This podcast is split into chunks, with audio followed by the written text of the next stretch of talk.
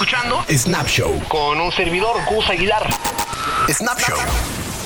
Mis queridos snappers, hablemos de los simuladores. Pero antes de eso, hablemos de los problemas que uno como persona puede tener. Desde los más comunes como que tu novia te deje, que te despidan de tu trabajo injustificadamente o, no sé, estar a punto de perder el año en la escuela por malas calificaciones, hasta los problemas un poco más complejos como, no sé, un tipo loco, obsesionado con una mujer a la que no deja en paz, o un hombre corrupto del gobierno que amenaza a la gente y le roba dinero, hasta los problemas más irreverentes como la disfunción eréctil de un hombre con su esposa. Pero tranquilos, ante cualquier problema existe una solución.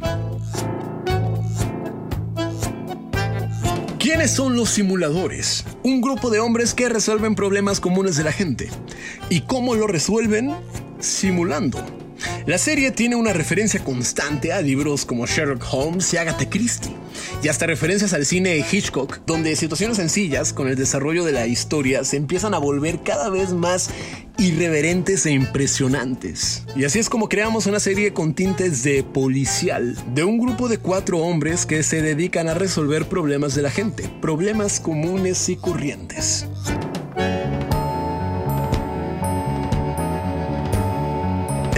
Hace muchos, muchos años, los simuladores llegaron para romper los moldes y ofrecer lo que el espectador buscaba, salir de la costumbre de las telenovelas y apostar por ficción de calidad.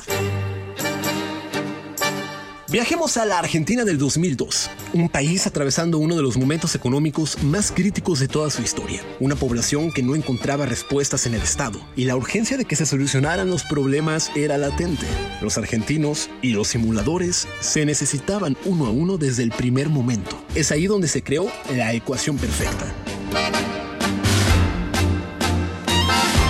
Los cuatro protagonistas originales, Federico de Elia, Diego Peretti, Alejandro Fiore y Martín Sefelt, y el director, Damián Cifrón, se conocían desde hace tiempo.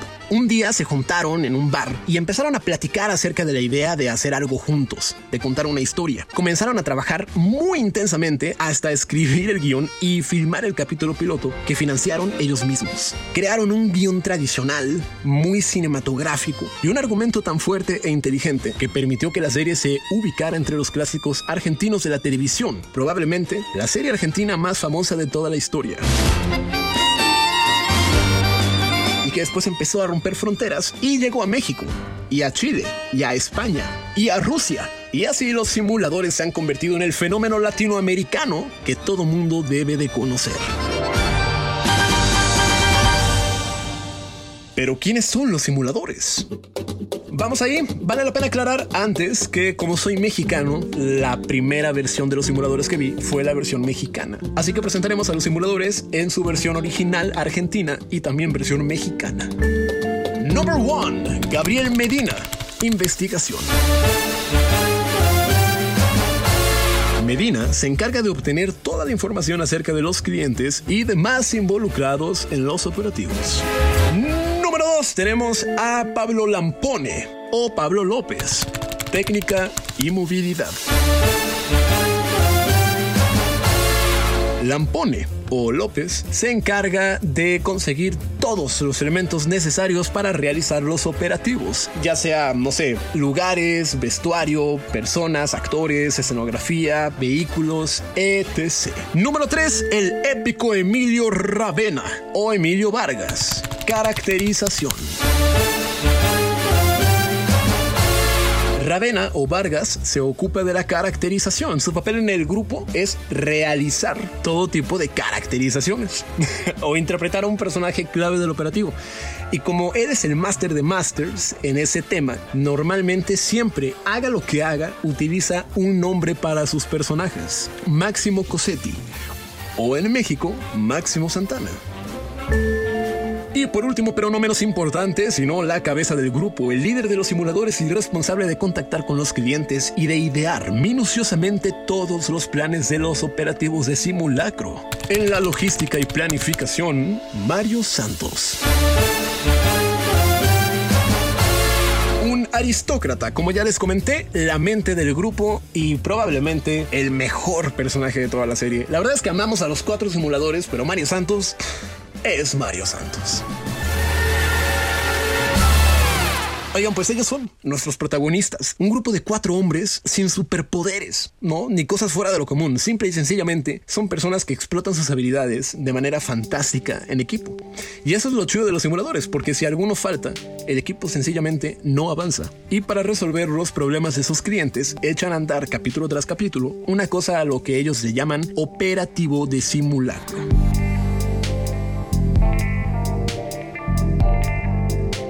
Lo mejor de la serie es que no hace de los simuladores un Robin Hood ni nada que se le parezca. Es decir, ellos no son moralinos, no son altruistas, no pretenden cambiar al mundo, sino dar un servicio útil a la gente. En el capítulo final, Santos, el líder del grupo, define al equipo como un grupo de justicia paralela. Según el director de la serie, la filosofía de los simuladores es que muchas veces lo que es justo no es legal. Y otras más, lo que es legal no es justo. Y los simuladores están para ordenar un poquito eso. Ellos son invasivos, rompen absolutamente cada una de las reglas que hay para romper, pero el fin siempre es noble, son justos, pero políticamente muy incorrectos.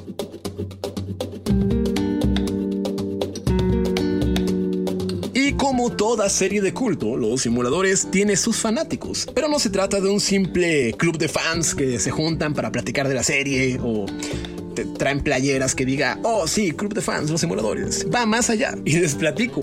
En el año 2013 eran ya 10 años de que la serie había terminado. En Facebook se creó una comunidad, un grupo llamado Asociación de Fanáticos de los Simuladores.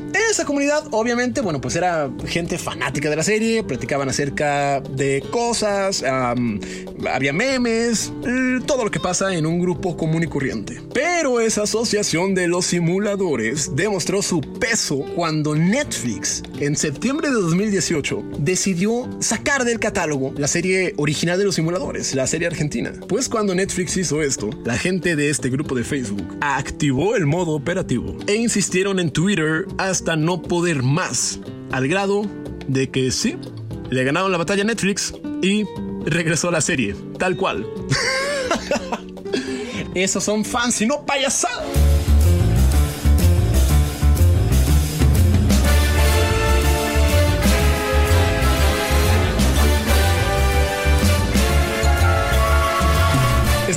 Ver los simuladores es ver una serie que van a disfrutar un montón.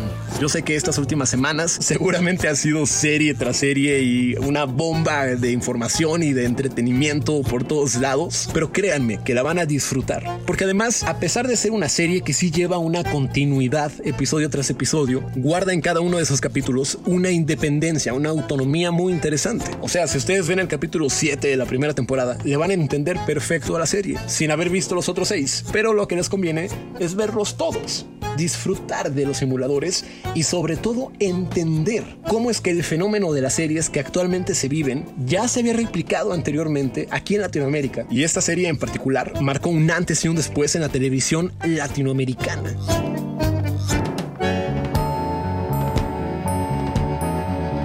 Los simuladores pueden encontrar varios capítulos en YouTube y si quieren ver la versión mexicana está disponible en Amazon Prime. La versión argentina no sé si todavía sigue en Netflix o no, yo me imagino que sí, al menos en Netflix Argentina. Por allí, uno buscando seguramente lo encuentra y lo disfrutará bastante. Y cuando lo terminen, escríbenme por favor, porque tendré que hacerles la pregunta obligada.